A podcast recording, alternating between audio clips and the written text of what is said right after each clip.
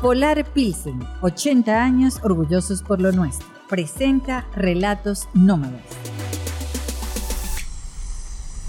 Nunca, nunca me sentí tan cerca de la cultura Pemón como en la Vuelta a Arecuna. Este fue un viaje en femenino que salió desde Cabanallén hasta Cabanallén, siempre caminando o en Curiara, quedándonos en comunidades donde habitan apenas entre dos y seis familias. Cinco mujeres guiadas por tres pemones durante una semana de enero de 2015. Sin teléfono, sin luz, sin refrigeración, sin gas, puro fueguito. Nosotras con la naturaleza, protegidas siempre por los tepuyes, bañándonos en aguas absolutamente cristalinas, durmiendo en carpas pegadas de la tierra. Esta fue de verdad la más auténtica comunión con los orígenes del mundo. Este viaje se llama La Vuelta a Arecuna y lo diseñaron los Pemones de la Cooperativa de Turismo Pemón en en Cabanallén, porque estos Pemones estaban empeñados en compartir su cultura, sus tradiciones, sus orígenes, su tierra, y siempre tuvieron la sensación de que los otros viajes que se hacían hacia la Gran Sabana eran unos viajes donde, bueno, la gente llega en los carros y va con aquel gentío y ponen la música a todo volumen y van unos grupos enormes. Mientras que en Cabanallén, este viaje no puedes llegar en carro. Eso significa que no puedes llevarte la música y que vas a estar en auténtica comunión con los tepuyes, con el agua, con la cultura pemón, porque las comunidades que vamos a visitar son comunidades muy pequeñas, donde solamente viven pemones y por lo general ni siquiera hablan el español. Y también ellos sienten, los pemones de Cabanellén, que es un viaje que puede ser más económico porque Canaima resulta sumamente costoso, entonces ellos ofrecen este viaje como una alternativa de algo muy cercano a la cultura pemón y a la naturaleza, pero, ¿sabes?, con unos precios más solidarios. Nosotros llegamos las 5 a Cabanallén desde Caracas. Éramos María, la gerente del hogar, Ariana, mi única hija, Emiliana, una amiga de Ariana, y Tamara, mi amiga cocinera, de Río Caribe. Mi hija Ariana resume este viaje así. Hacer la vuelta a Arecuna en un grupo de puras mujeres fue tan poderoso, tan sutil, tan sororo. Era como una hermandad deliciosa por aquellas curiaras, caminando por la selva, con amigas del alma, así salvajes. Nos moríamos de risa todo el día. Pero sobre todo siento que compartíamos esa sensibilidad por la madre tierra y a mí siempre me ha resultado que la madre tierra tiene un componente femenino que te abraza y que nos abrazaba todas juntas.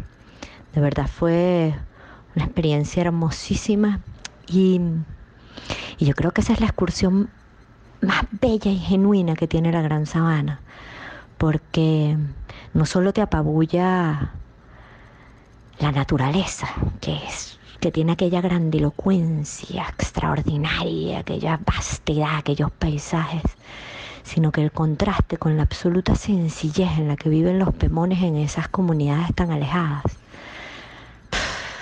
es realmente sublime, es hermoso, es un viaje inolvidable.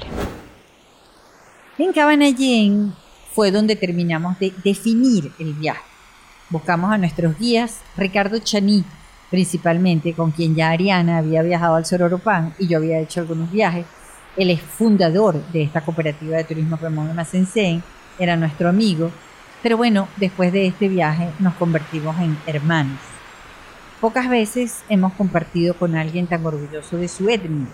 Ellos son complicadísimos expresándose en español, eh, porque el Pemón tiene como muchísimas palabras, es rebuscadísimo. Cuando tú le pides a un Pemón que te traduzca algo que ha dicho en Pemón y que ha estado hablando durante tres minutos en español, te lo puede decir en dos palabras y tú piensas que te están trajinando, pero no, eh, es así.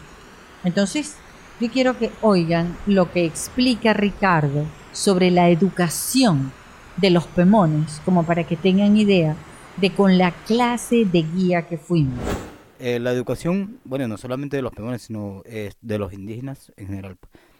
Antes eh, la educación era que desde el principio, desde los nacimientos, si nacía el niño o la niña, tenía que estar con su, con su padre y madre. La mujer siempre se dedicaba a los trabajos de, de, de la mujer, hacer casabe, la oración de tumá, eh, todo lo que es de las actividades de la mujer. Y el hombre siempre tenía que aprender de su padre, pues. cacería, cómo hacer las curiaras, su conuco y, todos los trabajos que son de, los varones. Pues. Pero actualmente ya no, las cosas son para las dos cosas, pues, eh, tanto de la mujer y del hombre, pues, porque ya no tiene ninguna diferencia pues, actual. Para ser buen cazador, por lo menos hay plantas especiales que nosotros utilizamos Ah, y algunos insectos que también nos ayudan eh, para tener más eh, suerte, sobre todo en la cacería o en el trabajo, y perder miedo y estar solos en la selva. Todo eso son basados sobre mm, los consejos de los ancianos. Que hay una planta eh, especial que siempre está en la orilla, de los ríos, que son cuyas sustancias son aplicadas pues, en, los cortes que se hacen en la piel de manera que eso te, lleve pues, a, más allá pues, de, tu, de tu vida. Eh, es decir, que cuando tú te cortas la piel, siempre tienes que echar eso, pues, siguiendo las instrucciones. Después de haber hecho eso, tú no puedes comer eh, en, ante el pulque, en unas mesas que son donde come mucha gente. siempre tiene que tener una comida especial para ti solo. No es que nosotros somos miedosos ni tímidos, pero por nuestro respeto ante la gente siempre andamos como solo y como un poco tímidos. Pero no, no es parte, e, es, parte de nuestro consejo pues, que tenemos que seguir. El único trayecto que hicimos en carro fue desde Cabanallén hasta el Salto Caruayo. Esto que ustedes oyen se los voy a poner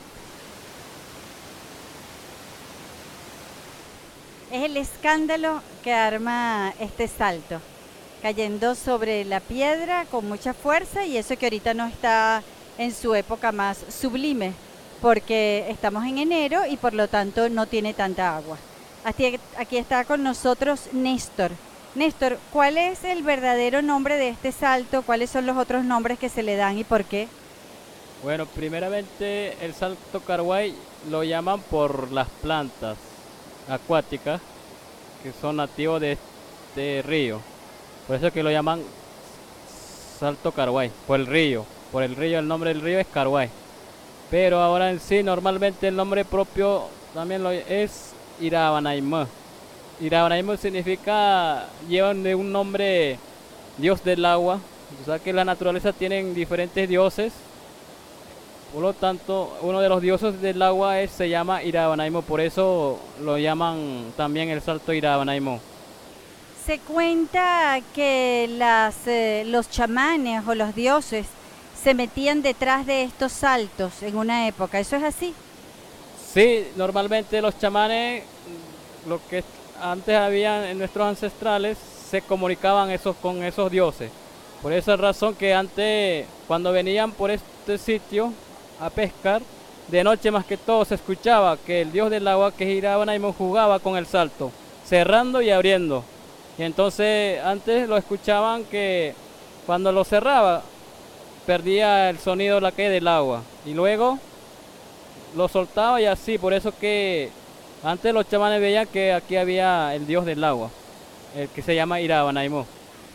Yo me voy a acercar un poco más para que ustedes puedan escuchar el sonido que hace el agua cuando cae. Voy a ir poquito a poco para no desbarrancarme, caerme y darme un guamazo. Así, pero lo que quiero es que lo oigan cada vez más cerca, ¿ok? Ahorita estamos súper cerca y quiero que lo oigan.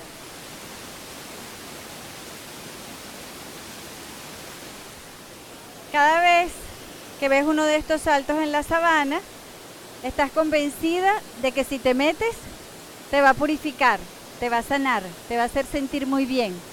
Aunque te parezca al lado, haz el esfuerzo y métete para que, bueno, para que te sanes, para que te purifiques, para que estas aguas te quiten cualquier pesar que puedas tener por allí. Es muy sabroso. Ahora ustedes van a ver cómo suena en sitios donde es apenas un poquitico de agua lo que cae para que vean la diferencia. Me voy a acercar para que oigan la diferencia aquí.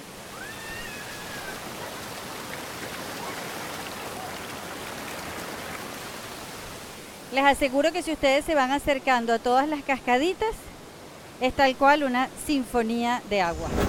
Aquí conseguimos hasta una novia que vino a retratarse con su vestido. Esa era una cosa que se usaba. Ella nos explicó que después que se habían casado, pues se iban con el vestido para algún sitio para tomarse fotos y allí eh, mojaban el vestido y lo terminaban de desbaratar y yo no sé si después cargaban con ese vestido por otro lado. Pero allí estaba ella con las botas de excursión y lucía como una aparición. Tamara lo recuerda en su recuento emocional de este viaje. Tamara está ahorita, como tantos venezolanos, eh, fuera de aquí. Me hace una falta inmensa, mi amiga. Ella está ahorita en Australia, pero antes estuvo en Malasia, donde estuvo cocinando. Ahora está en Australia con sus hijos. Ese fue el último viaje que hicimos juntas. Y fue riquísimo porque, porque ella, pues, es cocinera y entonces trató de enseñarle a los pemores algo de su cocina, aunque no le hiciera mucho caso. Ella es mi amiga del cacao, mi amiga de Río Caribe, mi amiga de la libertad. La vuelta a Arecuna para mí, bueno, fue la familia de Lisbeth Sucre y esa primera parada que hicimos en una de las tantas pozas de agua, ¿no? Eh, es el trabajo de las mujeres para preparar el cachiri. Es saber que se puede caminar sin apuro, pero que hay que llegar es la energía inmanente de los tepuyes. Descubrir que cuando crees que ya no puedes dar un paso más, puedes dar y muchos, y que cada paso te da mm, como una nueva energía, ¿no? Eh, esa fue una vuelta mm, donde me sentí siempre liviana, ¿no? Eh, con, el sonido de, la selva, del agua, de, de esas planicies, de esos de eso, no sé, bueno, de la gran sabana, de la gran sabana realmente. Eh, fue mm, un viaje de armonía femenina. Fue una sopa colectiva, Valentinita, ¿te acuerdas? Una sopa que hicimos entre todos, eh, los chicos estos que viajaban como cabras, corrían y bajaban cuando yo no podía darme un paso más, yo ya habían ido y venido tres veces. Eh, la vuelta de cuna es una vuelta que yo quisiera mm, volver a dar, porque me dejó revuelta, pero mm, eh, revuelta hacia la paz, hacia, mm, hacia la naturaleza abrumadora. Bueno, lo paré porque no sabía cómo explicar, cómo explicar cómo esa vuelta de alguna manera fue un viaje a lo profundo del país, a lo profundo de mi naturaleza femenina, em, a, la alegría de estar eh, con Ariana, con María, contigo, con gente que quiero mucho. Aquella novia, ¿te acuerdas? Aquella novia que conseguimos, que se había querido casar ahí y llegó con su traje muchísimo tiempo, quizás meses, años después, a hacerse sus fotos. Eh, Ay, ay, ay. Qué viaje tan sabroso. Después de navegar unos 45 minutos desde Caruay, llegamos a Epopamerú. Veníamos navegando por el río Caruay, bellísimo, y llegamos a este salto y te das cuenta que, que estás llegando, este, porque bueno, se ve un precipicio y eso siempre indica un salto. Es el famosísimo Salto Hueso con una playa preciosa y suena más o menos así.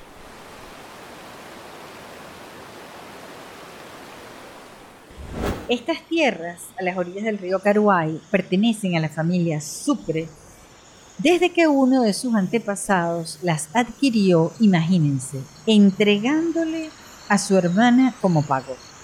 Aquí tienes a mi hermano, aquí tengo mis tierras. Cuentan que los abuelos de los sucres eran bravos y eran muy celosos de su propiedad y no permitían que nadie se acercara ni a pescar ni a cazar. Los perseguían hasta matarlos. Así de radicales eran las cosas en esa época, allá en la Gran Sabana, entre el pueblo Pemón. Como sabían que el salto era fuerte y con remolinos, hacían que la gente cruzara y el agua furibunda de este salto se encargaba del resto. Cuentan que en una ocasión hubo un excursionista que quiso investigar el remolino y la corriente se lo devoró. Así que se pueden imaginar lo cautas que fuimos mientras estuvimos aquí en el Salto Hueso. Esto es tierra de arecunas. Esto es un grupo entre la etnia Pemón, porque Pemón lo que significa de verdad es gente. Entonces hay los arecunas, hay los camaracotos y hay otros más, pero estábamos aquí con los arecunas. Los arecunas se extienden desde las orillas del río Caruay hasta San Rafael de Camoirán.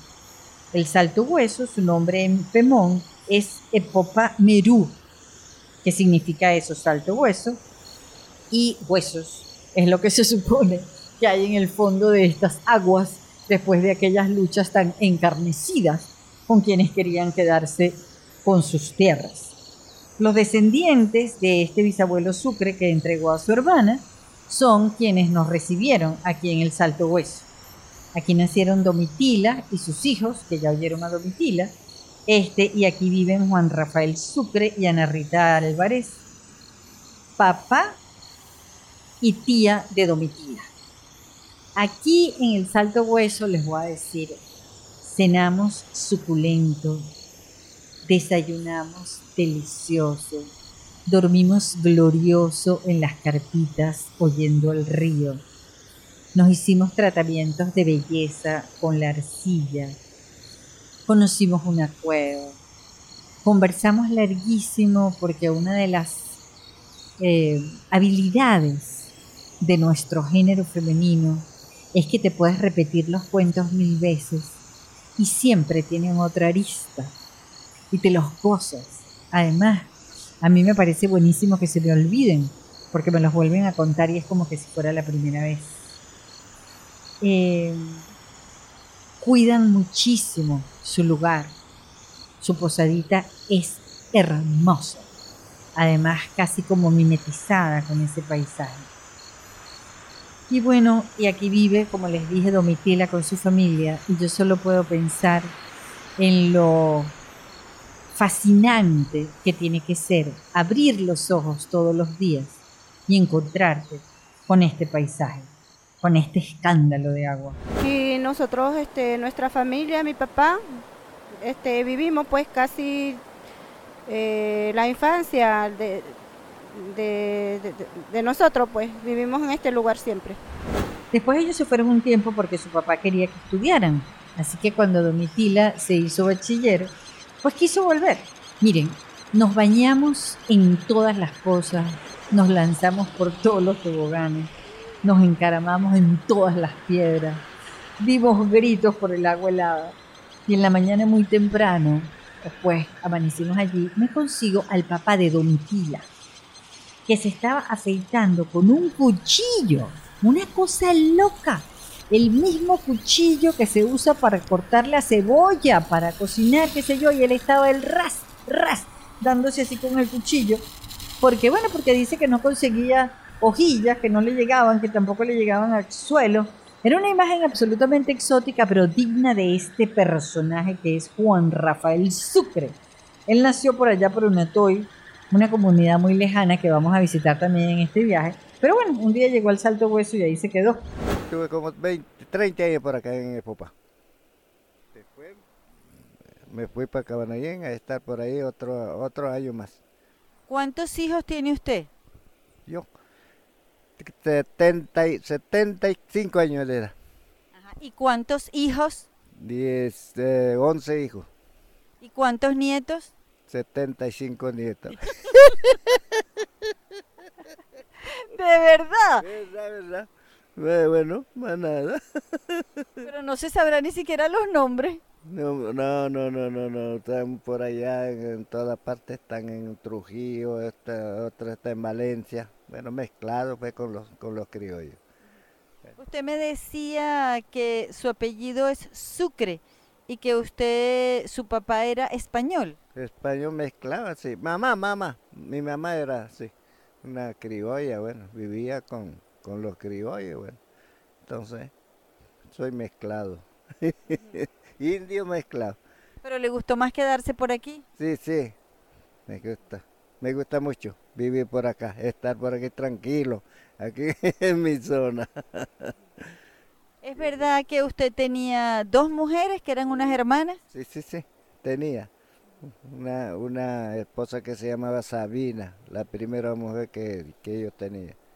Se murió y después me casé con, con la hermana. Bueno, la, tenía dos mujeres, vivía con dos mujeres por aquí en, en los montes. ¿Y cómo hacía? ¿Ah? ¿Cómo hacía? ¿Qué es eso? Bueno, ¿cómo hacía para vivir con dos mujeres? Bueno, Ella... Tenía que tumbar conuco, tenía que tener bastante trabajo y criar. claro. Por eso fue que tuvo tantos niños. Sí, sí, me gustó tener dos mujeres y tener hijos y, y criar. No, no tuve hambre, sino todo, mira, te- te- producción de yuca, de todas clases. Hasta ahora tengo por allá, pero es que no quiere ir a acompañar allá a, ver mi, trabajo. Esta es la primera vez que María, la gerente del hogar, se monta en una turiar. También es la primera vez que duerme en carpa. Es su primer viaje al sur. Es su asombro cuando ve por primera vez un tepuy. Sus conversas con los pemones. ¿Por qué? ¿Por qué quise que viniera María?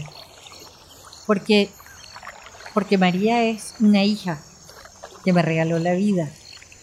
Y después de 20 años que podía tener María cuando hicimos este viaje, 20 años viviendo conmigo, y sabiendo que yo todo el tiempo me iba para un viaje y regresaba, me iba para un viaje y regresaba, era justo que ella se viniera a algún viaje con nosotros. Y había la oportunidad de hacerlo porque ella lo que hizo fue que se vino de Carache antes, porque este viaje lo hicimos que si la segunda semana de enero en el año 2015, así que ella se vino antes para ir con nosotros.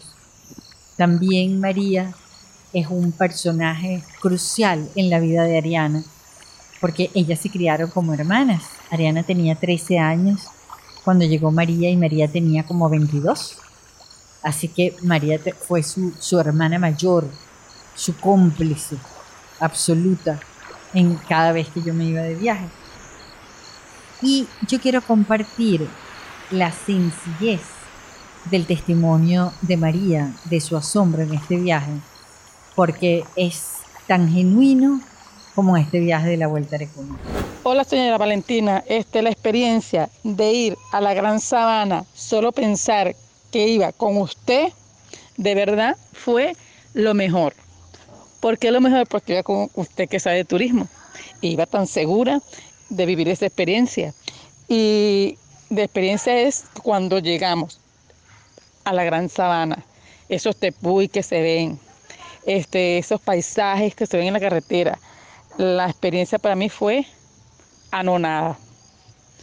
Este, y bueno, fui con el equipo que fue con usted, fue con Ariana, fue con la ciudad Tamara y fue con Emiliana, este, para hacer una caminata de cuatro horas, este, la montaña, este, nos fuimos en canoa unas tres horas, una experiencia muy bonita también, esos ríos fríos, muy cálidos, este, y bueno, un viaje muy bonito de experiencia, de vivir la naturaleza.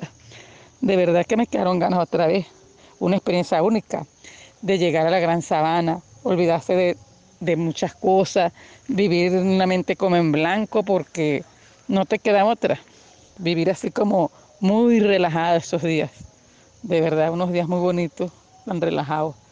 Este, olvidarse de todo, de teléfono, de televisión, de radio, de escuchar a nadie, este, y estar por allá. Eh, de verdad, Sonantina, una experiencia muy bonita.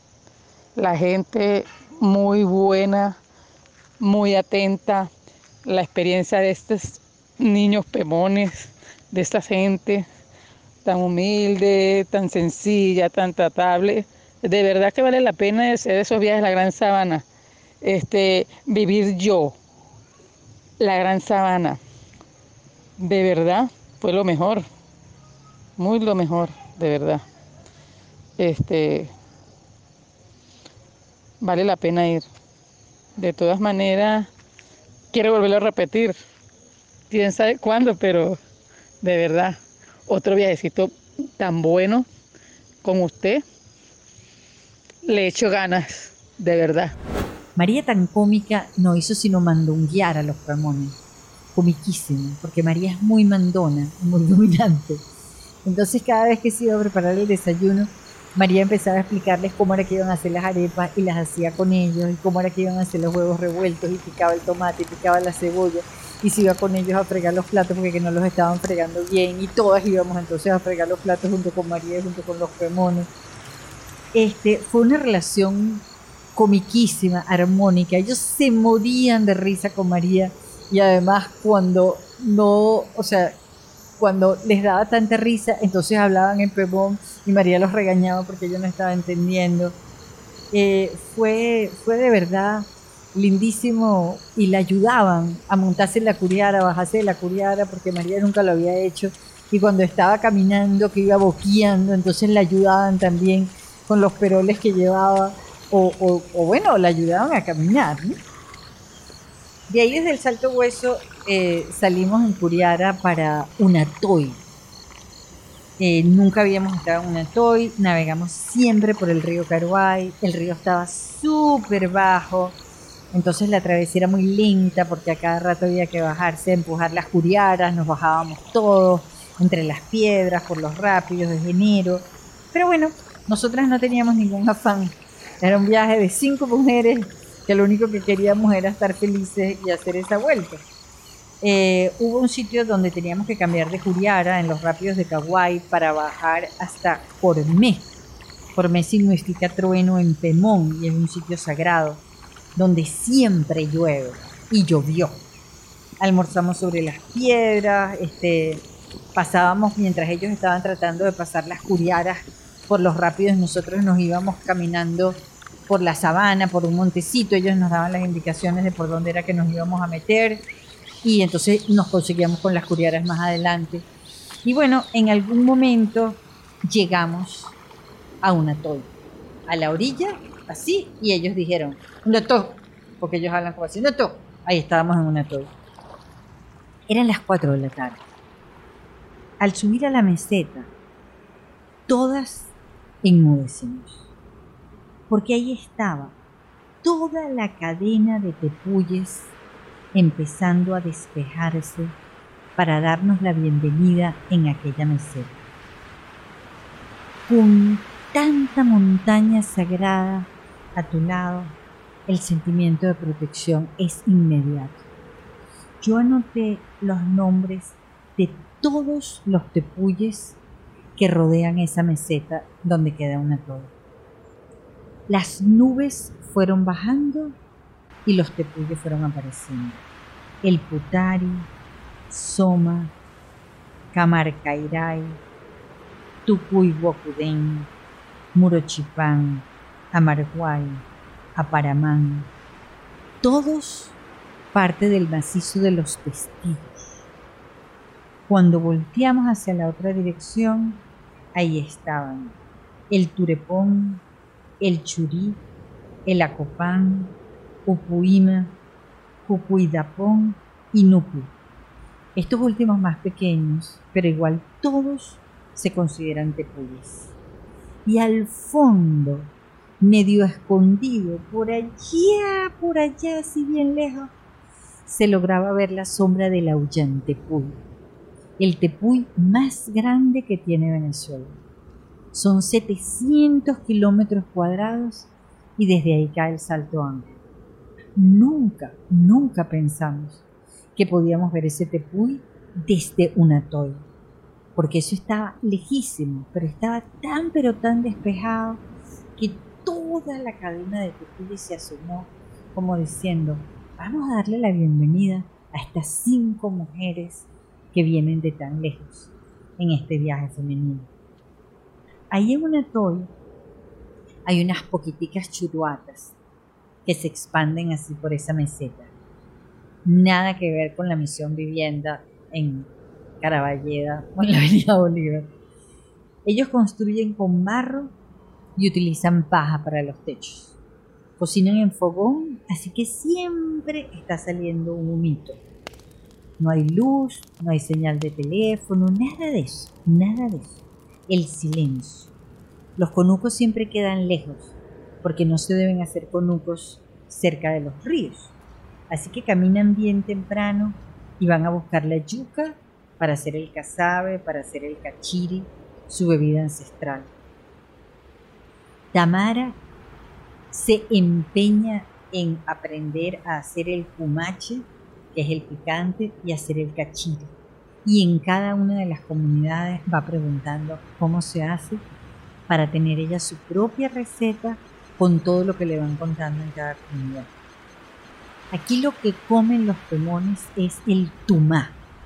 El tumá es una sopa que se hace con algo de cacería o de pesca y muchísimo ají, pero muchísimo, muchísimo, súper, súper recontra picante. Y se le comen el cazabe de los pulmones, es grueso, muy grueso. Y con el tiempo se va poniendo tieso, muy tieso. Entonces este cazabe lo mojan en la sopa y es así como se la comen. Remigio y su esposa, que son como los que viven aquí en esta comunidad, nos reciben y nos prestan una de sus churuatas, donde montamos más bien como la cocina, pero nosotras montamos nuestras carpas. Ellos compartieron con nosotros su casabe y la verdad es que ellos conversan poco, porque tampoco conocen mucho el español. Hay un momento cuando solamente las estrellas iluminan esa meseta de un atol. Estamos todos durmiendo, cada quien en su carpita, cada quien en su churuata. Se oye un canto, un canto muy suave, muy leve, que no te puedes explicar de dónde viene es un arrullo. No entendemos lo que dice porque es Remigio cantando en Pemón y luego se le une la esposa. Y yo me paro y me doy cuenta que son la una y media de la mañana y me voy caminando con mi grabador así súper cautelosa para que no me cachen, eh, con la claridad de las estrellas solamente, para grabarlos, para que ustedes lo puedan oír.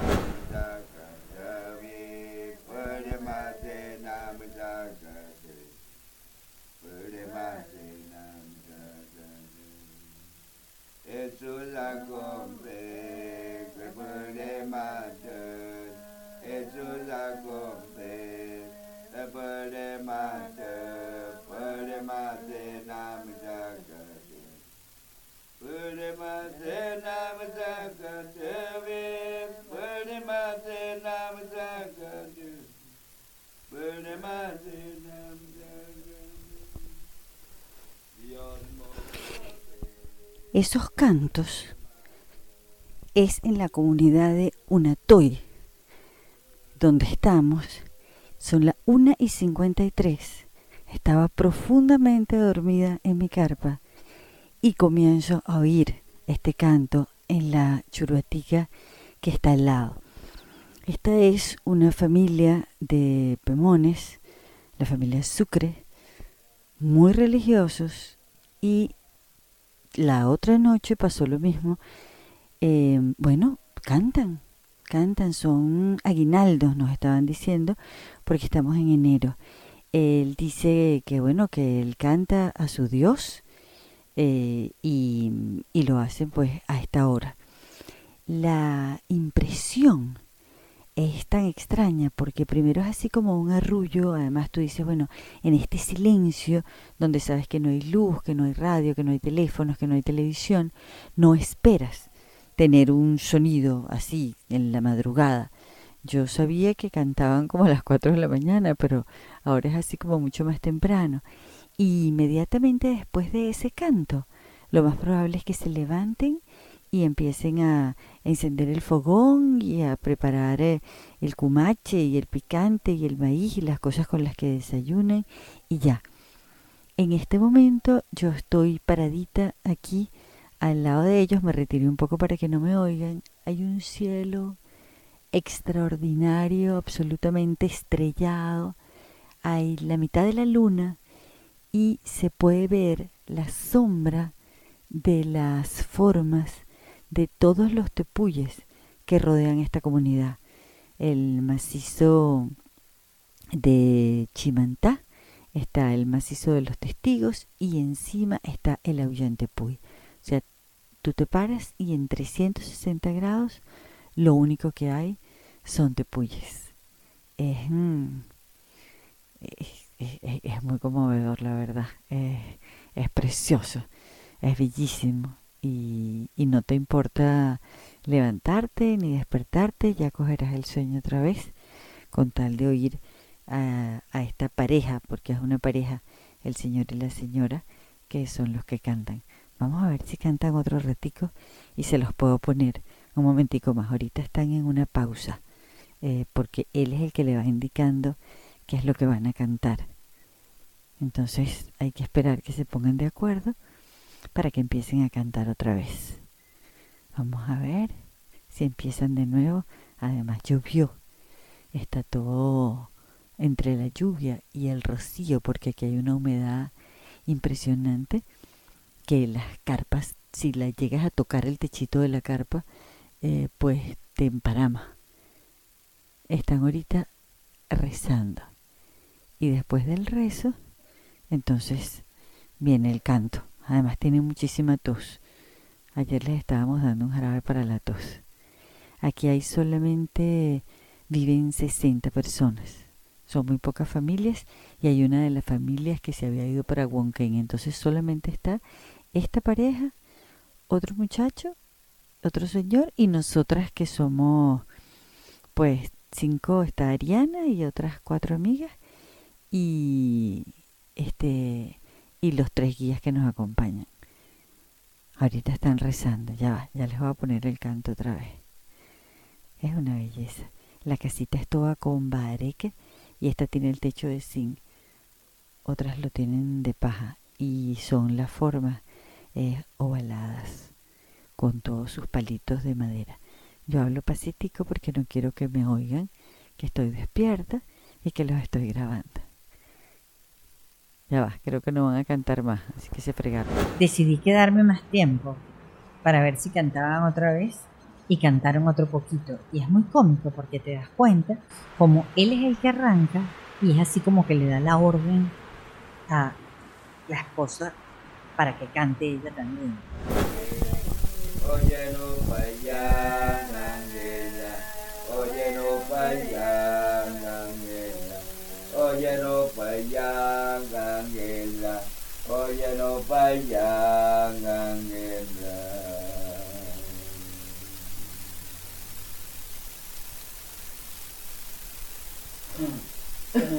Kami gerai kamata napipai Kami gerai kamata napipai Waka Kristo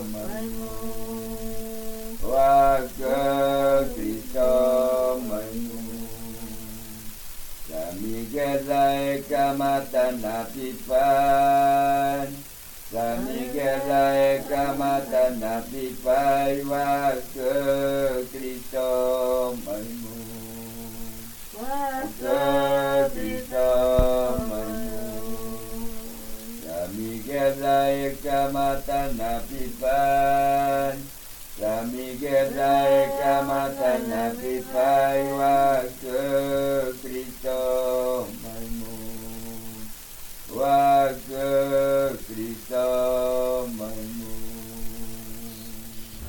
Luego se paran y encienden el fogón. Así, en la mitad de la noche. Ya cantaron, ya su vida empezó. La noche siguiente es un rezo, algo de canto. Es como un mantra, es como una meditación. Nosotros nos quedamos aquí dos noches. Tú puedes pensar a veces que son sonidos que vuelan desde los tepuyes, porque es tan, tan insólito oír aquello en la mitad de la noche. Aquí nos bañamos tan sabroso en todas esas pozas de ese manantial que cruza toda la, la meseta. Vas caminando por toda la meseta y entonces vas viendo una poza aquí, una poza más allá, una que es más honda, otra que es más cristalina, otra que tiene una vista, otra que tiene como un escaloncito por el que puedes bajar. Son como unos jacuzzis naturales. Y ahí solamente nos veían los tepuyes. Así que éramos cinco mujeres desnudas, caminando entre una poza y otra. Y gritábamos de una poza a la otra, vénganse para acá, esta está más sabrosa. Y recuerdo la felicidad de María metiéndose en aquella poza porque además ella no sabe nadar, pero las pozas eran llanitas. Entonces ella sentía que ahí se podía meter y gozarse aquella agua helada alrededor y lo único que veíamos era tepuyes y verdes y sabana y libertad. Fascinante meternos en aquellas aguas. Es el, el viaje en femenino, la gozadera, la risa, como dice Ariana, la sororidad. Aquí en Unatoy siento que bueno, que, que sus habitantes no tienen referencias para, para entender el tormento, la angustia, el desasosiego, el escándalo, la claustrofobia, el apuro. Aquí se vive al ritmo del agua de este manantial, que corre leve, fresco y libre por esa meseta. Menos gracias, señor, señora. Yo estoy, estoy aquí en una TEI. En mi lugar vivimos hasta siempre con Dios, con tu espíritu. Gracias, señora. Yo lo oí esta mañana cantando. Usted siempre canta a esa hora. ¿Qué canta? Él está comiéndose unos maicitos que, que frió. ¿Usted me puede contar lo que canta, señor Remigio? ¿Mm? Bueno, cuando, cu- cuando usted esté para acá, yo, yo lo canto. Yo lo oí esta mañana. No, no está ahora. A las cuatro. ¿Y qué es lo que usted canta? Aguinaldo. Aleluya, aleluya. ¿Y usted vive aquí hace mucho tiempo? Sí. Ya hace tiempo. 20, 20, 25 años. Aquí. Rezando por la capilla el sábado, mañana miércoles, domingo, todo el día. ¿A usted le gusta vivir rodeado por tantos tepuyes? Sí. Sí, señora. ¿Usted ha tenido muchos hijos? 12. Doce. 12. ¿Y esos doce hijos dónde están? ¿Al- ¿Hay alguno por aquí todavía? Por ahí tienen, eh, por, por el, el, el-. Estuve por ahí, los hijos y las hijas, y los nietos también. ¿A usted le gusta que lo vengan a visitar? Sí, sí, sí. Sí le gusta que lo visiten. Y ahora, Yo le gusta. ¿usted no puede, me puede explicar qué es lo que usted preparó? ¿Qué es, qué es esta comida? Sí, sí, sí, señora. ¿Qué preparó? Explíqueme. Yo, Maíz, ¿Y lo otro? ají, como así, casabe, agua, más nada. Eso es lo que usted siempre come. Sí, Y se mantiene así tan fuerte. también yo tomo bebida cachiri, más nada. Yo no tomo ron, yo no tomo cerveza, yo no tomo cerveza. Yo no fumo cigarro. Puro comida. Como oirán, hablar no es un atributo pemón. Lograr que Remigio dijera algo fue toda una proeza. El paseo estelar en una toy es caminar hasta el Salto de Chinén. Salimos después de desayuno con morralitos básicos y la vitualla para el almuerzo. Pollo y vegetales para la ensalada. Es muy cómico porque no hay ninguna posibilidad de refrigeración. Así que ellos el pollo lo iban manteniendo metido en el agua, ¿sabes? Porque bueno, metido en su bolsa plástica, pero en el agua para que se mantuviera fresco. No importa, nosotras con un pollo come todo el mundo porque las mujeres somos frugales, los pemones po- comen poco, así que atravesamos la sabana y empezamos a descender por un senderito angosto donde hay que ir con mucho cuidado.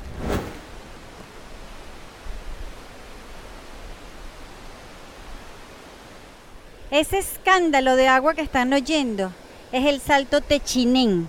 Es un salto que cae como de 60 metros, pero tiene muchísimo, muchísimo caudal. Cuando estás en una toy, bajas caminando por una sabana y después por unos caminitos así bien empinados donde hay que estar mosca porque te resbalas y lo empiezas a escuchar. Además ves el vapor que va saliendo del salto y piensas que es un incendio y no, es el vapor del salto. Quienes han estado en el Aponguao em, saben que esto tiene bastante más caudal que el Aponguao, aunque la altura sea menor. Y hay una parte hacia la izquierda, cuando estás de frente, donde cae un pedazo y se arma como una super ponchera, que debe ser una cosa descomunal, y después termina de caer, y hay otro que sí cae derecho. Y entonces, por supuesto, va armando aquel tumulto de agua, aquella fuerza, que después cae en otro salto más y después al final se hace una playa que es prácticamente un gran lago con, con muchísima arena. Es un sitio hermosísimo, hermosísimo, contundente. Esos lugares que, bueno, que te sacuden, que te revuelven, porque entiendes que, que la naturaleza es muy poderosa y que no, bueno, no te le debes enfrentar. Lo que tienes que hacer es aceptarla, admirarla, quererla, ponértela enfrente y, y bueno, y entender que el recurso más extraordinario que tenemos en Venezuela para el turismo es su naturaleza. Y mientras más virgen, mejor. Si nosotros somos capaces de mantener esta naturaleza así de virgen, de sana, de contundente, de rozagante, de imponente, eh, pues mm, esa es una manera de, de amar desbarracadamente a Venezuela y de compartirla con el resto del mundo. Este es el Salto Techinén. Voy a hacer que lo oigan nuevamente.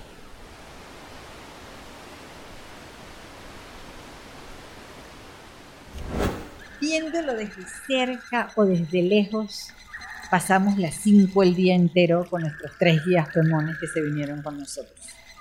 Hicimos nuestro pollo en vara, que lo hacen ellos, ensalada rallada, lavamos la, la ropa que estaba inmunda con jabón azul, ahí metidas en esa playota que se arma después del salto techinén, conversamos, dormimos, fuimos absolutamente felices.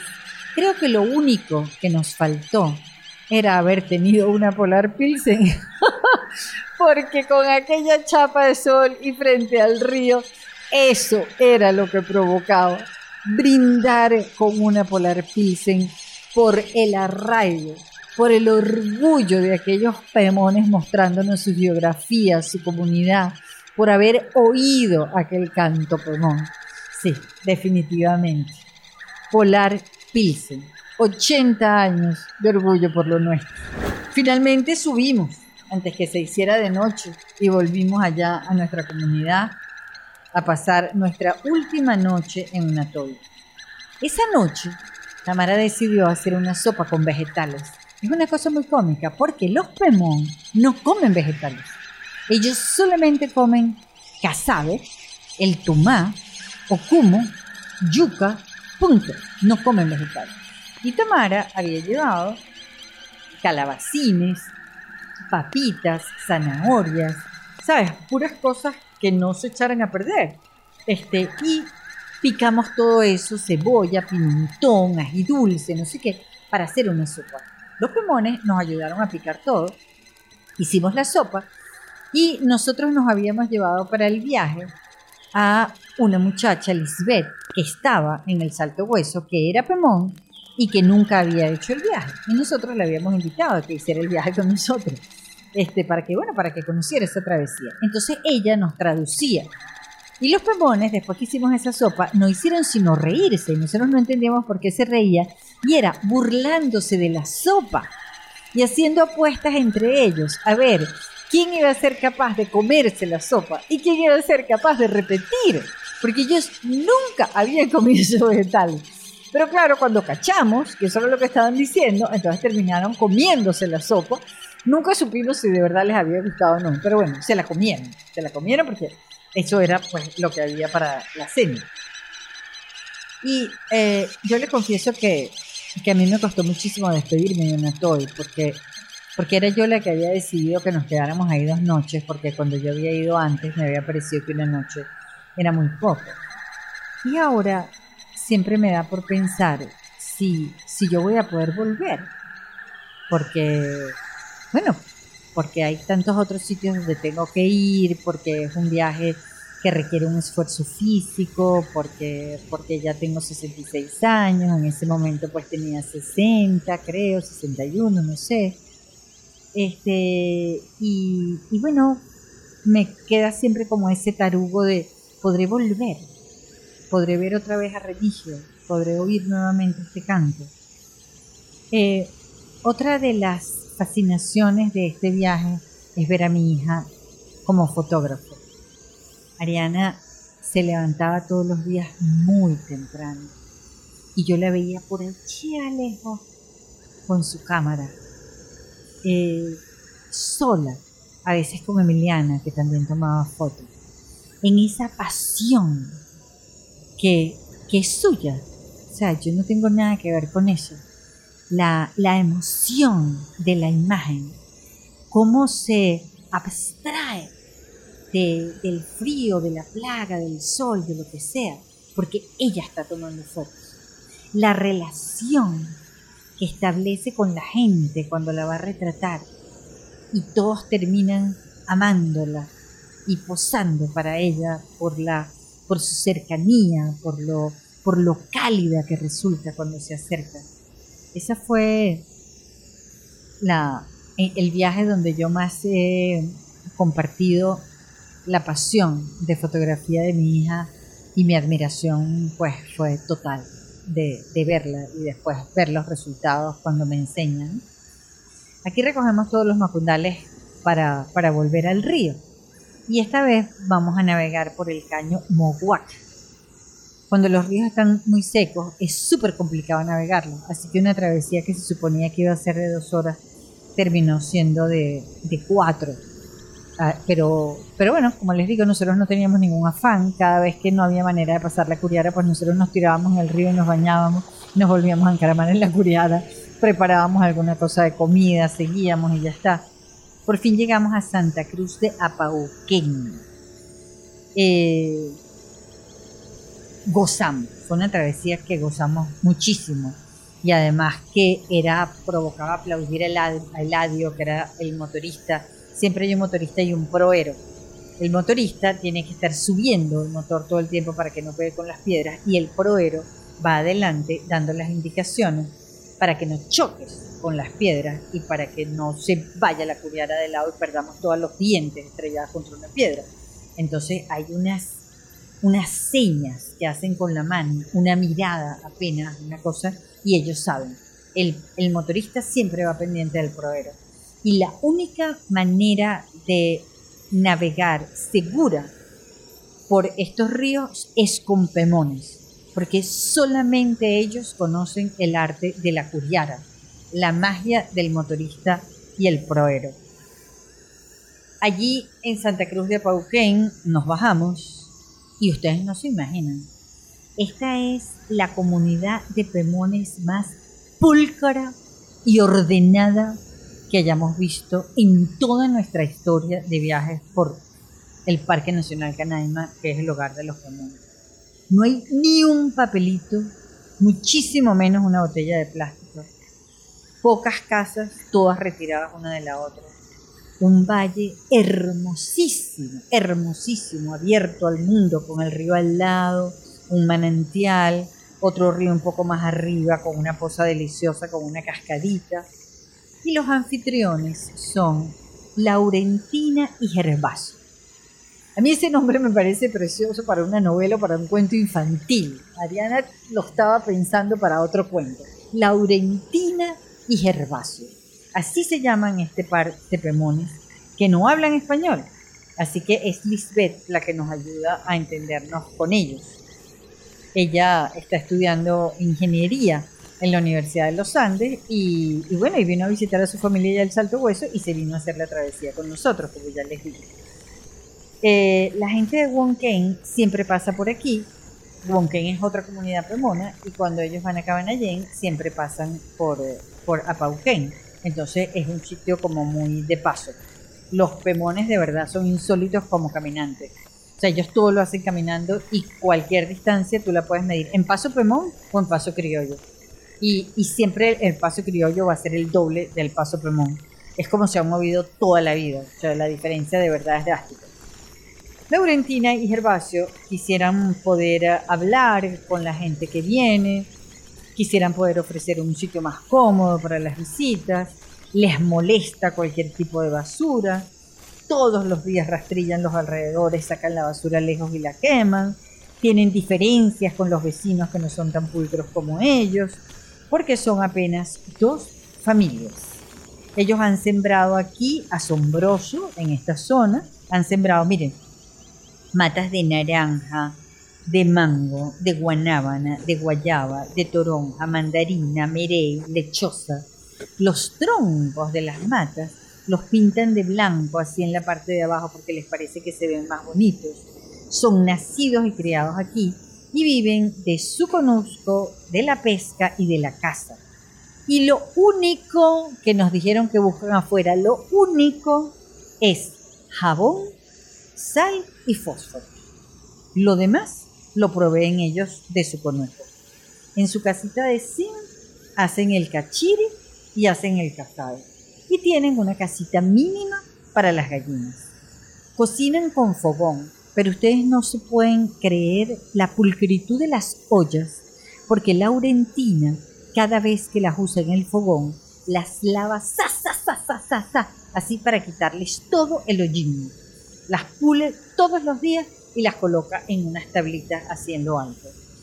La casa de ellos es de adobe con el techo de paja, pero bueno, como, está como estaba como muy deteriorada en ese momento que fuimos, están haciendo una de madera un poco más firme, ¿no?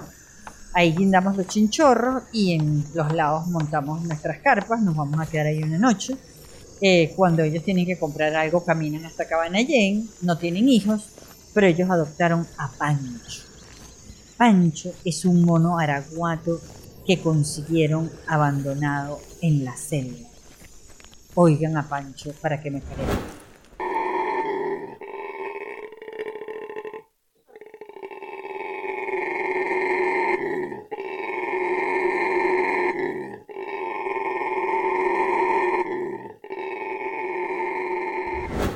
Así hace Pancho. Y ese fue el escándalo que armó Pancho cuando nos vio. No había manera de que se callara. Era como que estuviera defendiendo a sus padres. Pancho es educadísimo. Tan educado que se baña en el río antes de acostarse. No deja nada de basura regada y hace sus necesidades bien lejos. Y cuando lo regañan, Pancho se encarama en una mata, así, ¿sabes? De castigado. No le gusta que le tomen fotos, es dificilísimo montarle, tomarle fotos. Es muy cariñoso con Laurentina y está pendiente siempre de Laurentina y de Gervasio. Cuando lo manden a dormir, pues Pancho se va a su chinchorrito y se acuesta en su chinchorrito que está sobre la cama de Laurentino y Gervasio. Hay una ternura inmensa en el trato entre los tres. Son familia. Pancho es el hijo de Laurentino y Gervasio. Y ya. Aquí la verdad que dormimos buenísimo entre tanto silencio. Ya Pancho se había acostumbrado a que estuviéramos ahí, entonces ya no armaba ese escándalo. Y al amanecer recogimos nuestros macundales y esperamos a unos femones que venían desde Cabanallén para, para caminar junto con nosotros hasta allá. Uno debe hacer esta travesía con un pantalón largo pero liviano para no, para no, ¿sabes? Las hierbitas que no te arañen las piernas, no sé qué. Con gorra, porque hay chapa de sol. Te tienes que poner protector solar y llevar bastante agua, porque la chapa de sol es candela para los pies. Salimos de Santa Cruz de Apauquén a las 10 de la mañana. Tenemos que caminar 12 kilómetros hasta Cabanallén. Es mucho mejor hacerlo caminando que hacerlo por río, porque además los ríos están muy bajos y hay que sortear una cantidad de saltos. Los primeros tres cuartos de hora caminamos por una sabana entre subiditas y bajadas con una chapa de sol en el cogote, porque salimos a las 10. Y de repente entramos a un bosque. En este bosque el sonido es completamente distinto. Allá íbamos arrastrando piedritas y aquí vamos arrastrando hojas. Vamos a ver si lo oyen. Pero es mucho más fresco porque estamos, bueno, son puros árboles. Entran los rayos de sol porque no es una selva tan tupida, pero bueno, pero es mucho mejor porque no te pega tanto el sol. Son, como ya les dije, 12 kilómetros. Se supone que haciéndolo a paso pemón, sin pararse nunca, son 3 horas. Nosotros calculamos hacerlo el doble, tranquilas, parándonos, bañándonos en ríos, donde consigamos. Pero vamos chévere. Les voy a ir mostrando las fotos del camino. Esta respiración es porque voy caminando y hay partes de subiditas y de bajaditas. Oigan otra vez. Así se camina por aquí. Zapatos de goma ropa que se seca rápido, tienes que ir con manga larga y pantalón largo, manga larga por el sol y pantalón largo por todas las hierbitas y las ramas. Listo, vamos a seguir.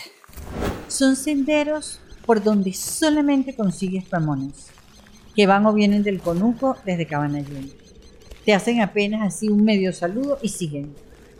Los trayectos de bosque son bien sabrosos porque evitas el sol. Pero los de sabana a mí me parecen hermosísimos porque ves el paisaje, ves así la montananza allá. Han pasado dos horas desde que arrancamos a caminar, un camino, pero precioso. Pasamos una selva, selva, que yo les dije cómo sonaba, y después unos bosques secos. A mí que me ha dado por eh, ser eh, fatalista, en los bosques secos decía, bueno, si aquí empieza un incendio, nos quemamos. Porque aquí no hay manera de salir de este bosque seco que sonaba crash, crash, crash, crash, crash. No estoy grabando tanto en cada rato porque no me quiero parar mucho. Este, y en lo que salimos de ese bosque seco, entramos otra vez en una selvita, en un bosque más húmedo, y salimos a una sabana y, oh felicidad, al salir de la sabana, el Putari y el Sororopán y Cabanallén ya estamos viendo Cabanallén. Claro, ves Cabanallén y te das cuenta que tienes que darle a una clase de subida descomunal. Pero bueno, eso ya es el final. Este, pero nos tuvimos que parar aquí, Ariana, Emiliana y yo, porque hay dos caminos.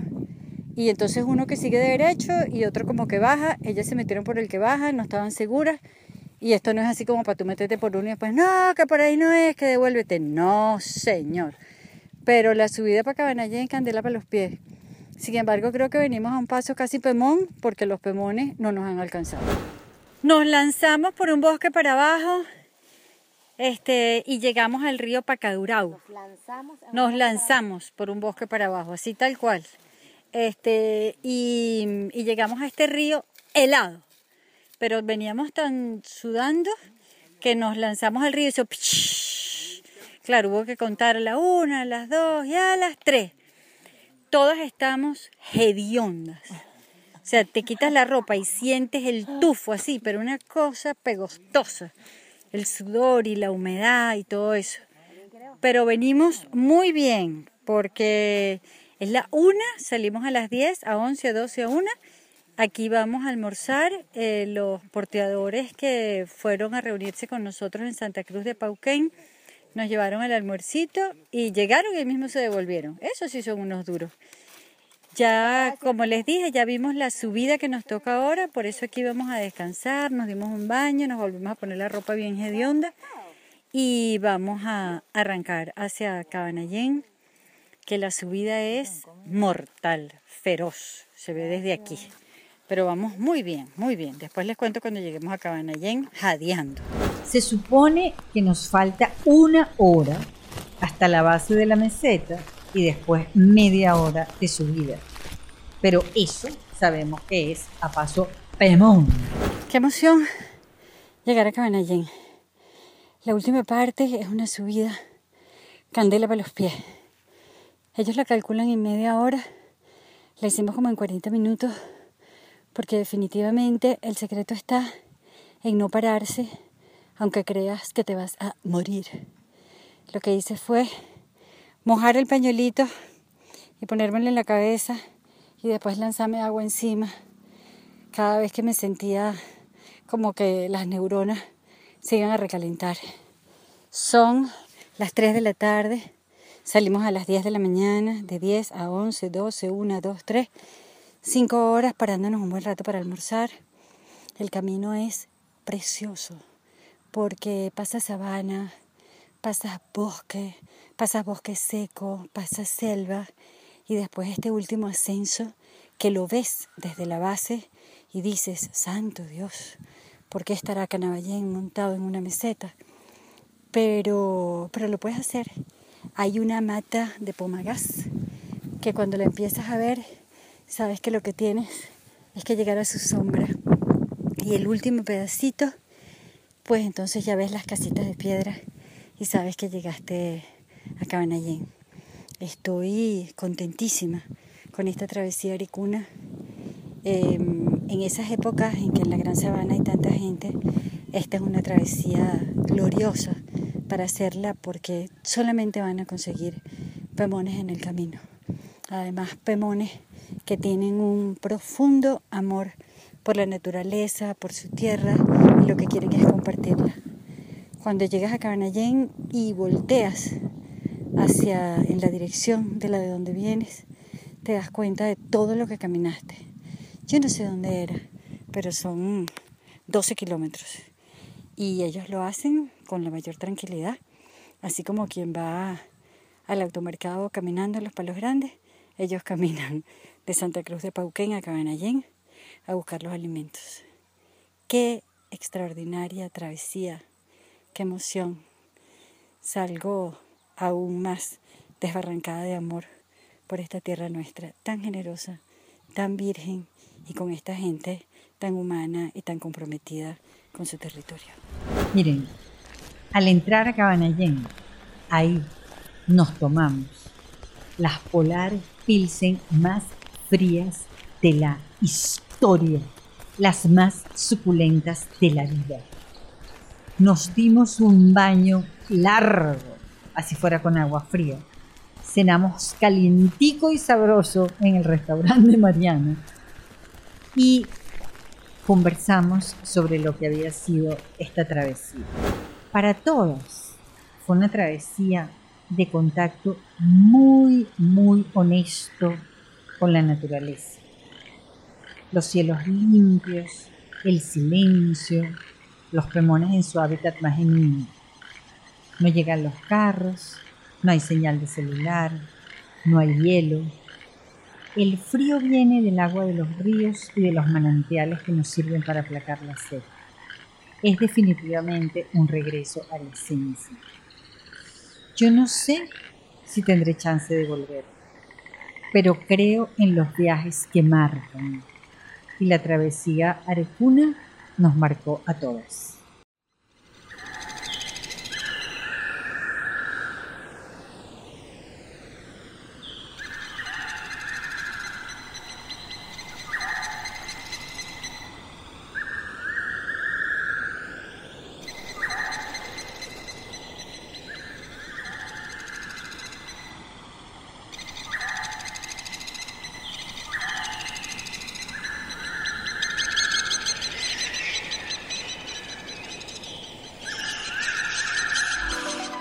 Patio Content Studio presentó Relatos Nómadas, gracias a Polar Pilsen, 80 años orgullosos por lo nuestro.